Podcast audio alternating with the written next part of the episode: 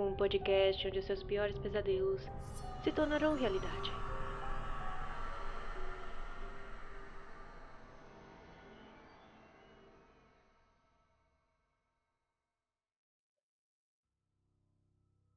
Alguns casos criminais costumam envolver mistérios tão grandes que, às vezes, a falta de pistas e explicações para os sucessos ocorridos impossibilitam que os mesmos tenham uma solução.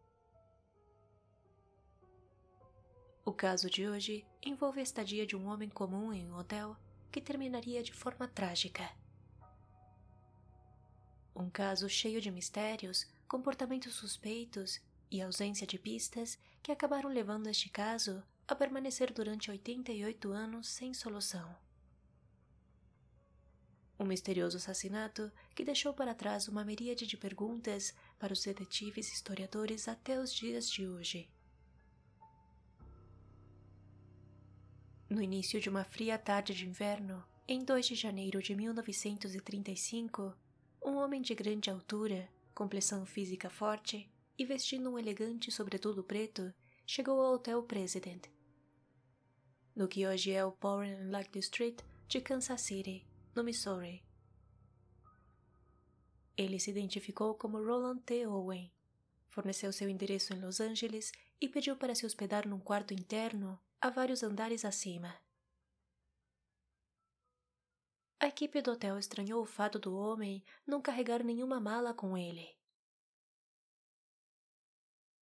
Owen pagou por uma noite. O pessoal notou que, além de uma grande cicatriz em uma de suas têmporas, ele tinha orelhas de couve-flor, uma deformidade muito característica em lutadores de boxe. E concluíram que provavelmente se tratava de um lutador profissional. Os funcionários acreditavam que ele tinha entre 20 e 35 anos de idade. Após fazer o check-in, ele foi acompanhado por Randolph Probst, o mensageiro do hotel. Os homens foram juntos no elevador até o décimo andar. No caminho, Owen comentou casualmente que havia passado a noite anterior no hotel vizinho, chamado Millback, mas achou o valor de 5 dólares, que seriam aproximadamente 100 dólares atuais, muito elevado. O mensageiro abriu o quarto 1046, que, a pedido do hóspede, ficava no interior, com vista para o pátio do hotel e não para a rua. Ele viu Owen tirar uma escova de dentes, um pente e uma pasta de dentes do bolso do sobretudo. Isso era tudo o que ele carregava consigo. Depois que Owen colocou esses itens acima da pia, ele e Props deixaram o quarto. O mensageiro trancou e deu a chave a Owen. Depois de voltar ao saguão, ele viu o hóspede deixar o hotel. Após sua chegada, ele foi visto de forma intermitente durante sua estada. Não está claro para onde ele ia ou quem iria visitar. Embora o comportamento do homem parecesse estranho aos funcionários do hotel, eles não consideravam que fosse algo importante. Afinal, o hotel muitas vezes recebia pessoas de fora da cidade. Homens de negócios em busca de companhia noturna e a equipe preferia não se envolver. No mesmo dia em que Owen fez o check-in, Mary Soptic, uma das funcionárias encarregadas da limpeza, voltou de um dia de folga para trabalhar no turno da tarde. Ela entrou no quarto 1046 para limpar e ficou surpresa ao encontrar Owen lá, já que na noite anterior uma mulher havia estado hospedada no quarto. Ela se desculpou e disse que poderia voltar mais tarde. Mas ele lhe assegurou que não havia problemas e que ela podia limpar o quarto. Enquanto fazia, ela notou que o quarto estava pouco iluminado. E ele mantinha as cortinas bem fechadas. A única luz vinha de um pequeno abajur de mesa que iluminava fracamente. Isto se repetiria em todas as ocasiões em que Mary ingressou no quarto 1046. Mais tarde, Mary disse à polícia que acreditava que o hóspede deveria estar preocupado com alguma coisa, ou com medo, devido a essa estranha preferência de manter o quarto quase no escuro. Após alguns minutos, Owen vestiu seu sobretudo e penteou o cabelo. Ele então saiu, mas pediu que ela deixasse o quarto destrancado, pois esperava alguns amigos em poucos minutos. Mary fez o que ele pediu, e poucas horas depois, às 16 horas, Mary voltou com toalhas novas. A porta estava destrancada do encontro anterior. Quando ela entrou no escuro quarto, encontrou Owen deitado totalmente vestido na cama ainda feita. Ela acreditava que ele estava dormindo. Visível na luz do corredor, ela pôde ver uma nota em sua mesa de cabeceira, que dizia: Tom, estarei de volta em quinze minutos. Espere. Em 3 de janeiro, na manhã seguinte à chegada do misterioso homem ao Hotel President, Mary retornou ao quarto 1046 por volta das dez e meia. A porta estava trancada, o que levou a assumir que Owen não estava no quarto, já que a porta só podia ser trancada por fora. Mas quando ela abriu com sua própria chave, Owen estava lá dentro, sentado no escuro, exatamente onde ele havia estado na tarde anterior.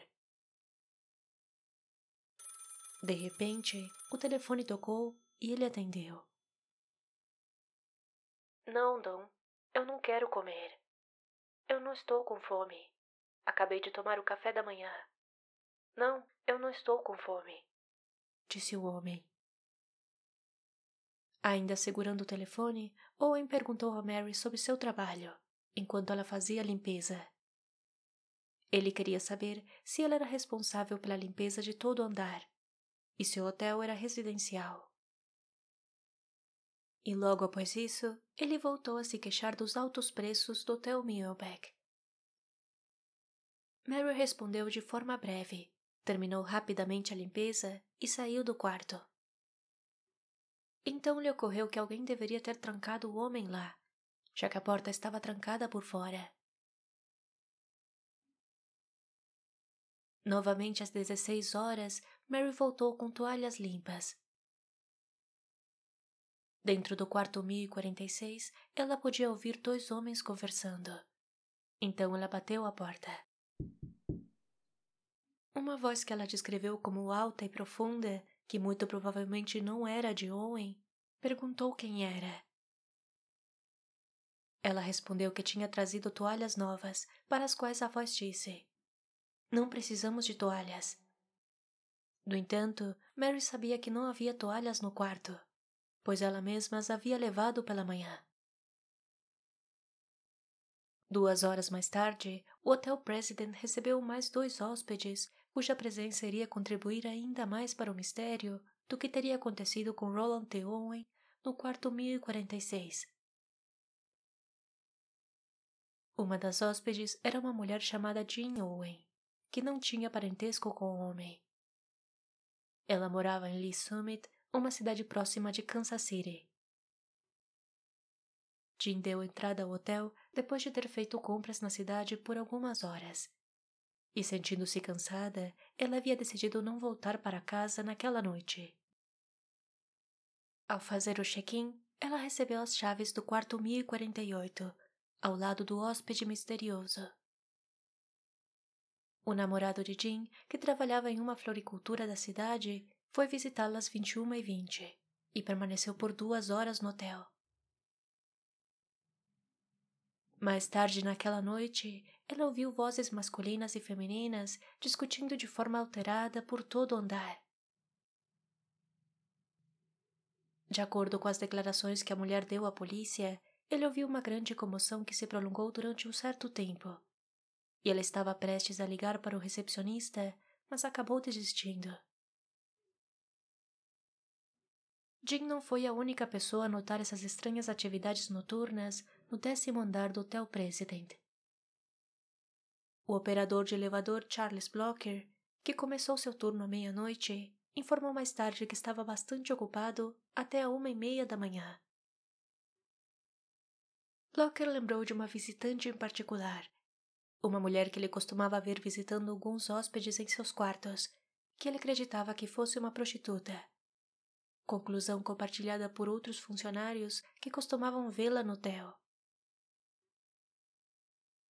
Durante as três primeiras horas de trabalho de Blocker, ele levou a mulher para o décimo andar, onde ela perguntou sobre o quarto 1026. Cinco minutos depois, o elevador foi novamente chamado para aquele andar. Se tratava novamente daquela mulher, que expressou perplexidade de que seu cliente não estava no quarto 1046, já que, segundo ela, o homem a havia chamado em visitas anteriores e ele sempre havia estado presente. Ela perguntou se, de fato, ele estava no quarto 1024, pois ela podia ver através da janela que a luz estava acesa lá dentro. Ela permaneceu no andar após a conversa.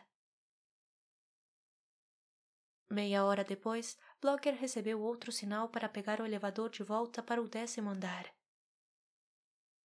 A mulher estava esperando novamente e ele a levou para o saguão. Uma hora depois, ele a levou junto com um homem diferente para o nono andar. Às quatro e quinze da manhã, uma chamada daquele andar acabou sendo novamente da mulher. Ele a levou para a entrada e ela saiu do hotel. Quinze minutos depois, foi feita outra chamada para o nono andar. Se tratava do homem que havia acompanhado a mulher no elevador.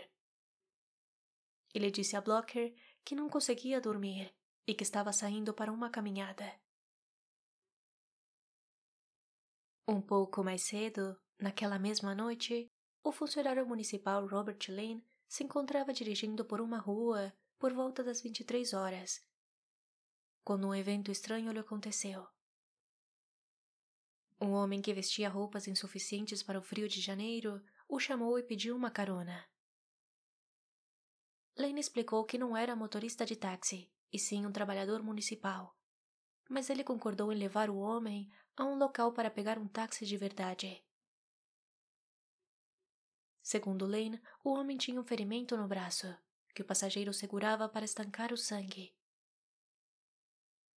Lane perguntou a ele sobre isso.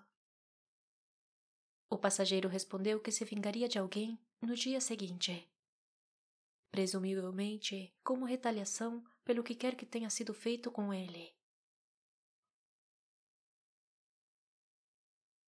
No cruzamento próximo a 12 Street com a Trust Avenue, onde os motoristas de táxi muitas vezes esperam por passageiros durante a noite, Lane parou o carro e deixou o homem sair. O misterioso passageiro lhe agradeceu e, em seguida, foi até um táxi estacionado nas proximidades. O taxista ao vê-lo saiu de dentro de um restaurante e, após isso, Lane foi embora. Às sete da manhã do dia 4 de janeiro, uma nova telefonista, chamada Della Ferguson, estava em seu turno. Ela estava se preparando para fazer uma chamada que havia sido solicitada pelo hóspede do quarto 1046 para ser acordado quando notou uma luz que indicava que o telefone do quarto estava fora do gancho.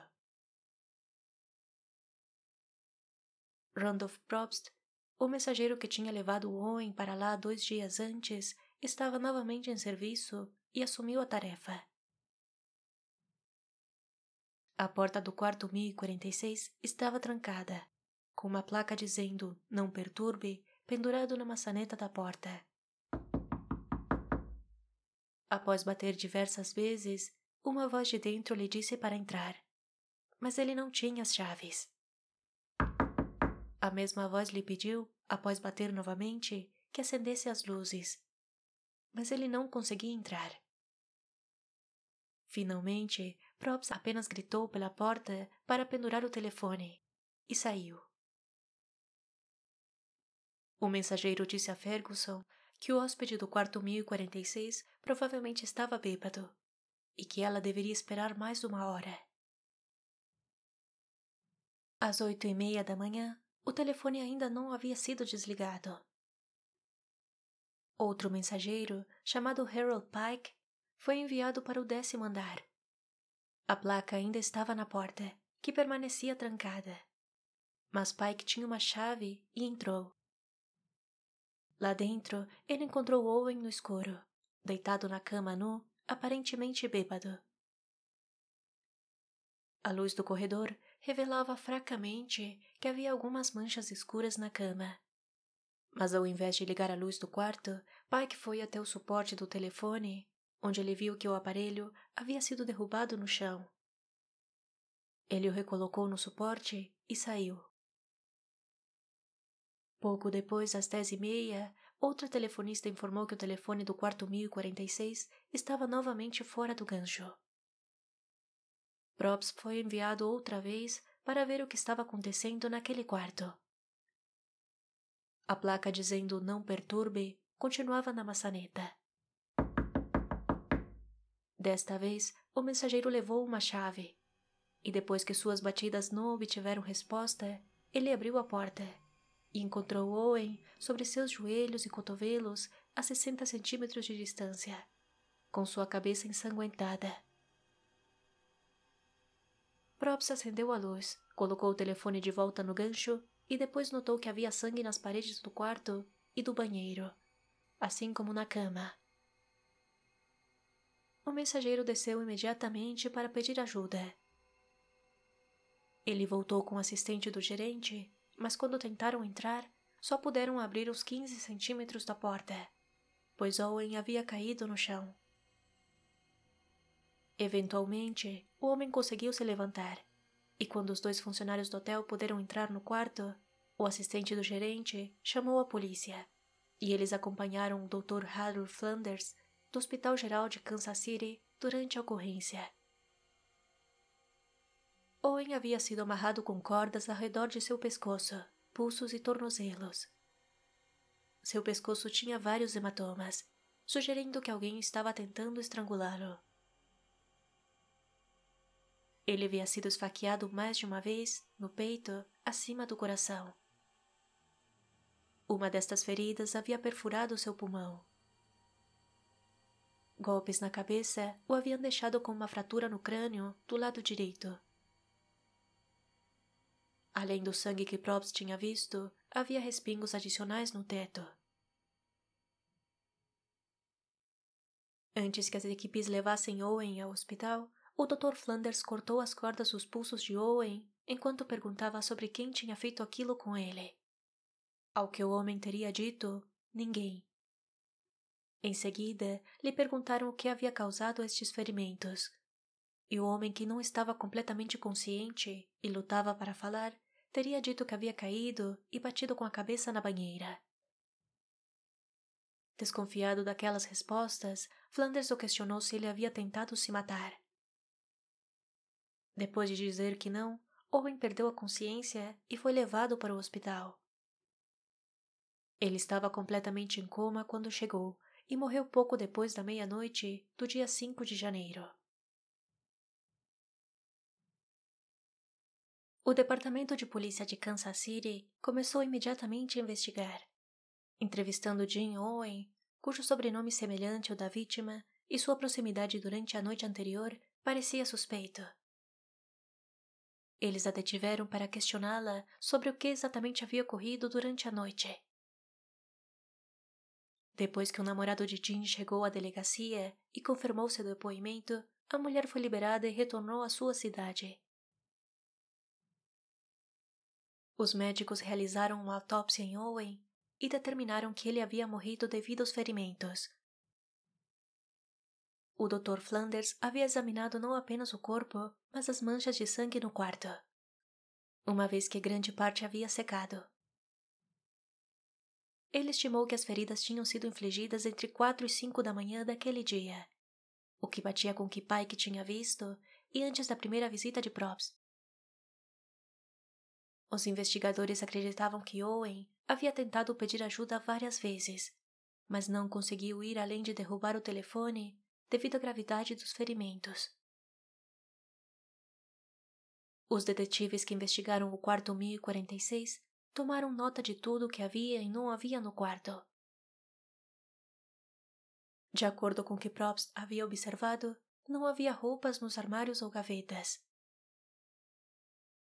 A única evidência de qualquer outra coisa além do que Owen tinha vestido era a etiqueta de uma gravata, indicando que ela tinha sido feita por uma empresa em Nova Jersey.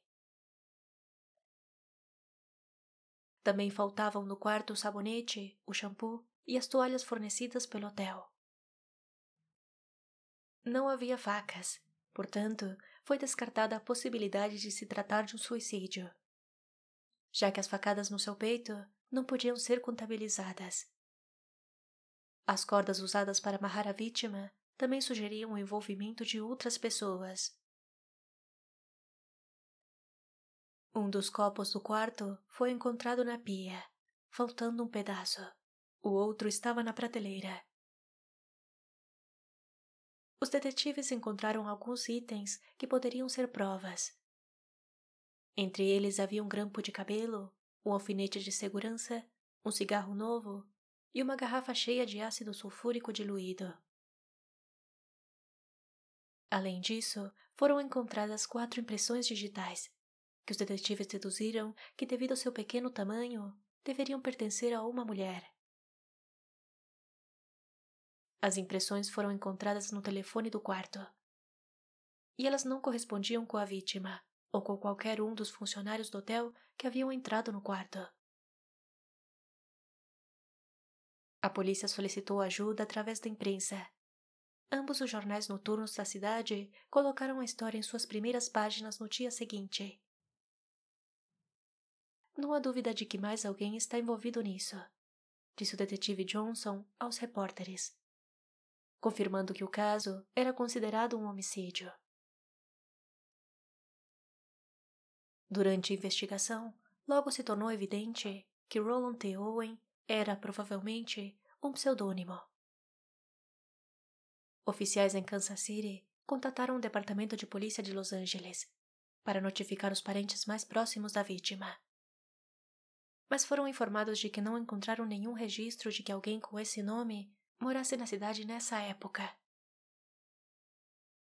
As impressões digitais da vítima foram enviadas para o Departamento de Investigação do Departamento de Justiça, que mais tarde seria o FBI, para encontrar uma possível correspondência em seus registros. Uma mulher ligou para o Hotel President naquela noite para perguntar como era Roland T. Owen. Ela disse à secretária que ele morava em Clinton, a 80 quilômetros ao sudeste da cidade de Kansas. Em 6 de janeiro, os jornais dominicais relataram que o homem do quarto 1046 havia morrido sob um nome falso. E algumas pistas começaram a chegar. Membros do público foram à funerária local, onde foi levado o corpo. O que levou além o funcionário municipal a contar à polícia sobre seu estranho encontro com um homem que tinha um ferimento no braço similar ao encontrado no corpo. Após entrevistá-lo, Johnson não estava tão certo de que o homem que Lane teria visto se tratasse da vítima já que nenhum dos funcionários do hotel relataram ter visto o hóspede sair ou voltar durante a noite de 3 e 4 de janeiro. A polícia conseguiu estabelecer apenas um avistamento de Owen fora do hotel. Ele havia sido visto com duas mulheres em vários bares na 12th Street. As agências de notícias começaram a acompanhar a história, e ela foi publicada nos jornais e no rádio em todo o país com pedidos de envio de fotografias para Kansas City. Mais pistas sobre a identidade do homem chegaram como resultado. E o Departamento de Polícia de Kansas City teve que dedicar um tempo considerável para estar em contato com a polícia de todo o país, através de correspondências e telegramas para acompanhar as pistas.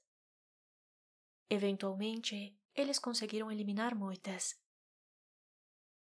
Uma pista inicial provou ser falsa. Tratava-se de uma toalha ensanguentada que foi encontrada no hotel. mas teria sido usada para limpar o quarto 1046 após a chegada da polícia. Os oficiais lembraram o relato de Probst de que durante a chegada do hóspede, o homem havia dito que havia deixado o hotel Muleback após uma noite, devido a seus valores elevados.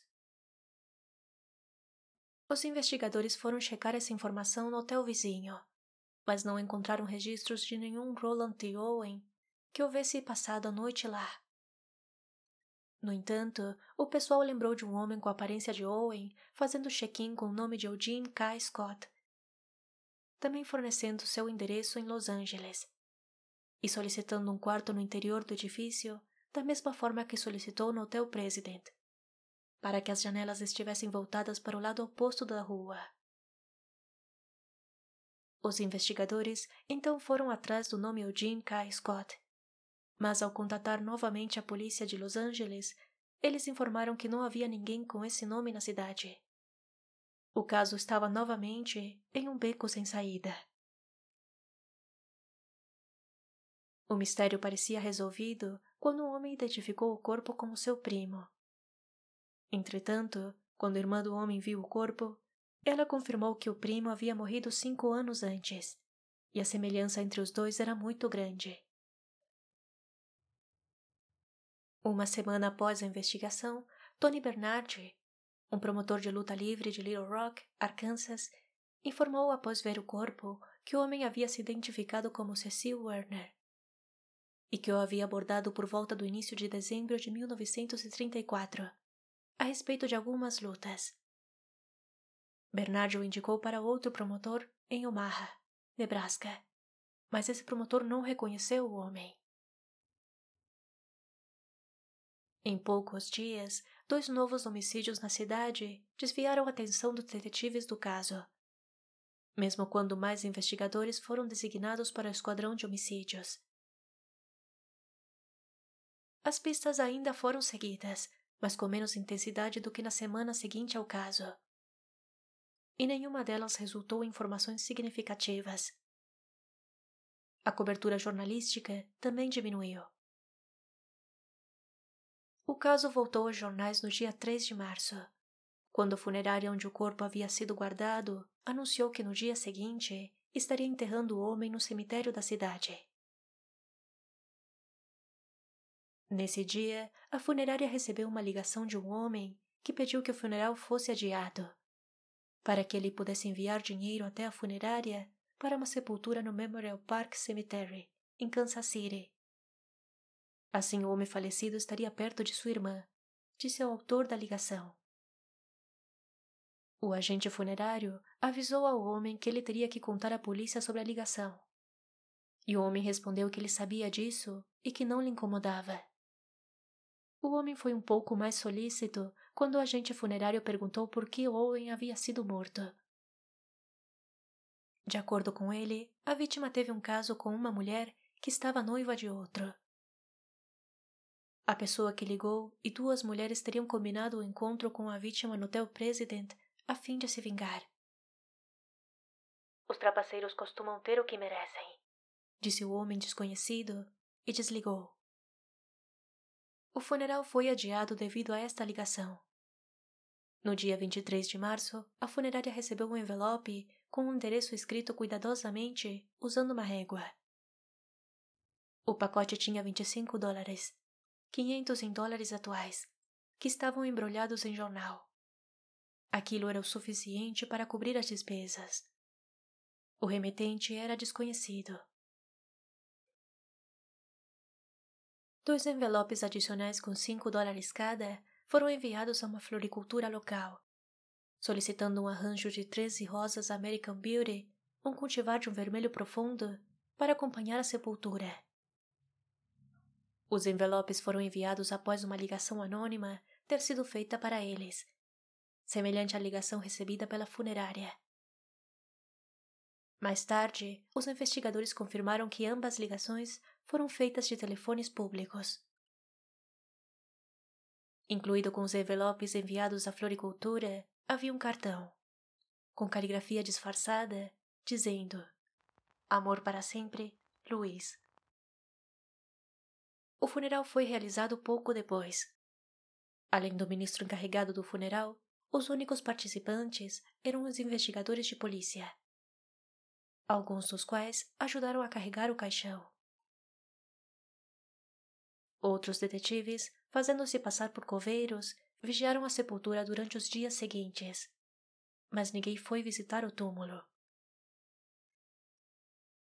Vários dias após o funeral, uma mulher chamou a redação do Kansas City Journal Post para informá-los de que sua história anterior, de que o homem do quarto 1046 teria sido enterrado como indigente, era incorreta. E afirmou que ele tinha de fato recebido um funeral formal. Ela disse que eles poderiam comprovar essa informação com a funerária e a floricultura. Questionada sobre sua identidade, ela disse: Não importa, eu sei do que estou falando.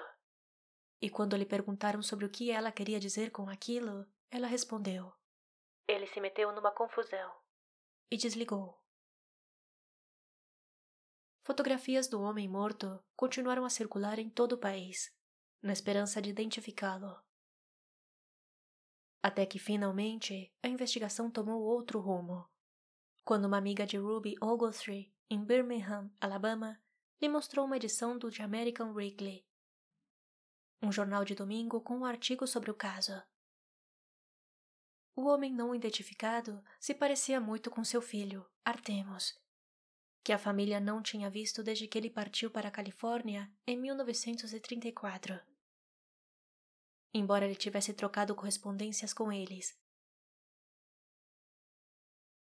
Curiosamente, Artemus Ogletree poderia ser um anagrama para a gruesome letter, no português, uma carta macabra.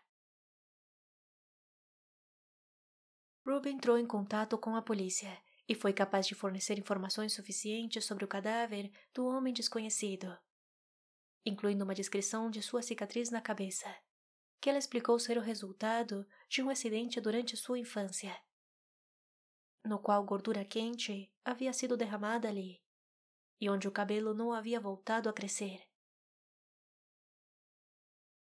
Em novembro, outra edição do jornal trazia a história de como haviam identificado o homem desconhecido, como Artemus Ogletree, junto a explicações de como sua identidade havia sido determinada. Embora parte do mistério parecesse ter sido revelado, o relato de Robbie levantou mais questões. Ela havia recebido várias cartas supostamente de seu filho depois que ele havia sido morto. A primeira, no início de 1935, carimbada em Chicago, despertou suas suspeitas de que foi datilografada e, tanto quanto ela sabia, Artemus não sabia datilografar. Também foi escrito num estilo totalmente coloquial que não era consistente com suas cartas anteriores. Em maio de 1935, outra carta supostamente de Artemus dizia que ele estava indo para a Europa. Foi seguida por uma carta dizendo que seu navio estava partindo naquele dia. Ambas foram enviadas desde Nova York. Em agosto daquele ano, Ruby recebeu uma ligação telefônica de Memphis, Tennessee. O homem que ligou disse que Artemus havia salvado sua vida em uma luta e que o próprio Artemus não podia ligar porque agora vivia no Cairo, a capital do Egito, onde havia se casado com uma mulher rica e estava bem.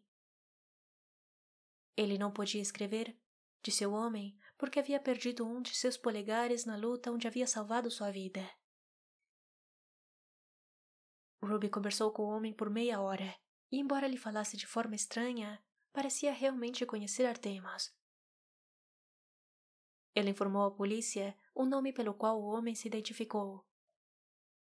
Porém, essa informação nunca foi tornada pública. Se Artemus em algum momento antes de sua morte tivesse ido para o Egito ou para qualquer outro lugar no exterior, ele não o tinha feito com seu próprio nome. Nenhuma empresa de navios a vapor na época tinha qualquer registro de que ele tivesse viajado com eles. A seção consular da Embaixada dos Estados Unidos no Cairo não conseguiu encontrar nenhuma prova de que ele tivesse estado lá.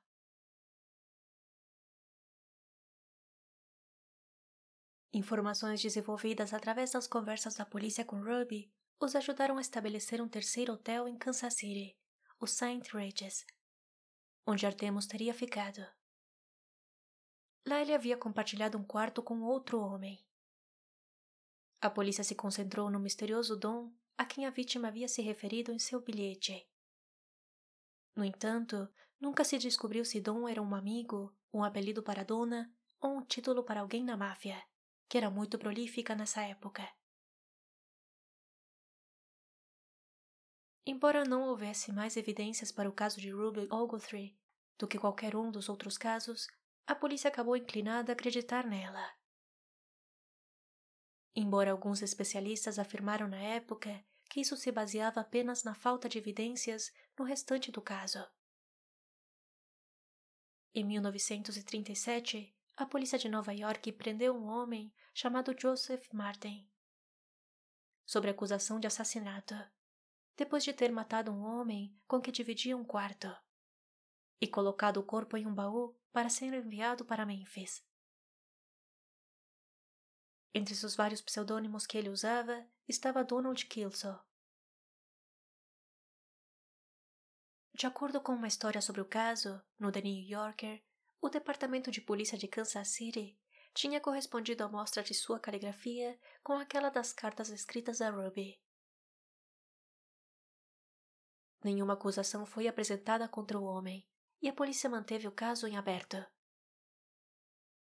Os arquivos mostram que diferentes detetives revisaram o caso a cada poucos anos até a década de 1950. Apesar de revisitar o caso e acompanhá-lo de perto, nenhuma nova evidência foi descoberta. Gradualmente, o caso foi esfriando. Em 2003, John Horner, historiador local da Biblioteca Pública de Kansas City, recebeu uma ligação de alguém de fora do estado, que dizia ter ajudado a catalogar os pertences de uma pessoa idosa que havia falecido recentemente. Entre os pertences estava uma caixa de sapatos, que estava cheia de recortes de jornal relacionados ao caso do quarto 1046, bem como, segundo ele, um item mencionado nas histórias dos jornais. O autor da chamada não identificou nem a si mesmo, nem ao item. Horner não tornou isso público até a conclusão do segundo dos seus posts que fez no blog da biblioteca, recontando história em 2012. A ausência de suspeitos no caso inspirou o surgimento de várias teorias. Os telefonemas alegando que o homem foi morto como retaliação por ter se envolvido com uma mulher comprometida, deram suporte a uma das principais teorias. O crime organizado também foi considerado, já que o chefe dentro da máfia é conhecido como Dom, e é quem responde pelas grandes decisões, resolve conflitos internos e mantém todos na linha. Finalmente, foi sugerido que Dom, quem quer que fosse, matou o homem por alguma razão pessoal. Seja com a ajuda da mulher que Blocker viu várias vezes no hotel naquela noite, ou com a ajuda de outro homem. 88 anos depois, o caso permanece sem solução. O misterioso hóspede foi a primeira das 74 vítimas de assassinato em Kansas City em 1935 e um dos 16 casos que não foram resolvidos até o final daquele ano. Algumas das grandes questões sobre este caso jamais foram resolvidas. Seria realmente Artemus Ogletree o seu verdadeiro nome? Quem o matou? Quem teria pagado pelo funeral? Por que o homem estava usando nomes falsos? Talvez ele estivesse sendo perseguido por alguém e por esse motivo ele teria escolhido um quarto onde não pudesse ver para a rua, se mantendo no escuro para que sua identidade não fosse revelada. Seu extremo sigilo sobre seu próprio nome e a falta de pertences que o pudessem identificar poderiam indicar que ele estaria tentando ocultar algo muito obscuro. Algo tão complexo de se resolver que permanece até os dias de hoje como uma completa incógnita. Quais seriam as suas teorias. Este é um dos casos que mais chamaram minha atenção por conter mais perguntas do que respostas. Um caso envolto em uma série de mistérios que não levaram a nenhuma pista concreta. A história de uma simples estadia num hotel que terminou como um verdadeiro banho de sangue. Antes de terminar este episódio, gostaria de agradecer a alguns ouvintes que deixaram suas mensagens na caixinha do Spotify. Um beijo para Vinícius Schurgelis, de São Paulo, capital, Viviane Torres, de Brasília, DF, Leandro, de São Paulo, Yuri, que nos ouve desde Divinópolis, Minas Gerais. Um abraço para a editora Maldito Books de Minas Gerais, Daniel de Criciúma, Santa Catarina, Felipe de Salto, no interior de São Paulo, que ouve o podcast em seu trabalho, Chico Siqueira, de Belém do Pará, e um beijo para Márcia Lopes e Gláucia Silva, de São Paulo. Muito obrigada pelo carinho. Fico muito feliz em saber que essas histórias lhes acompanham de alguma forma nos seus trabalhos ou durante seus afazeres. Se você que está ouvindo também gostaria de ser mencionado aqui, deixe seu nome e sua cidade nos comentários deste episódio. Assim vamos fortalecer esta comunidade que tanto ama o mistério e uma história de terror. Se você gostou deste novo formato, me ajuda a continuar levando este projeto adiante. Seja gentil nos comentários, não esqueça de avaliar e seguir no Instagram no arroba podcast Pesadelos Reais. Muito obrigada por ouvir até aqui e até o próximo episódio.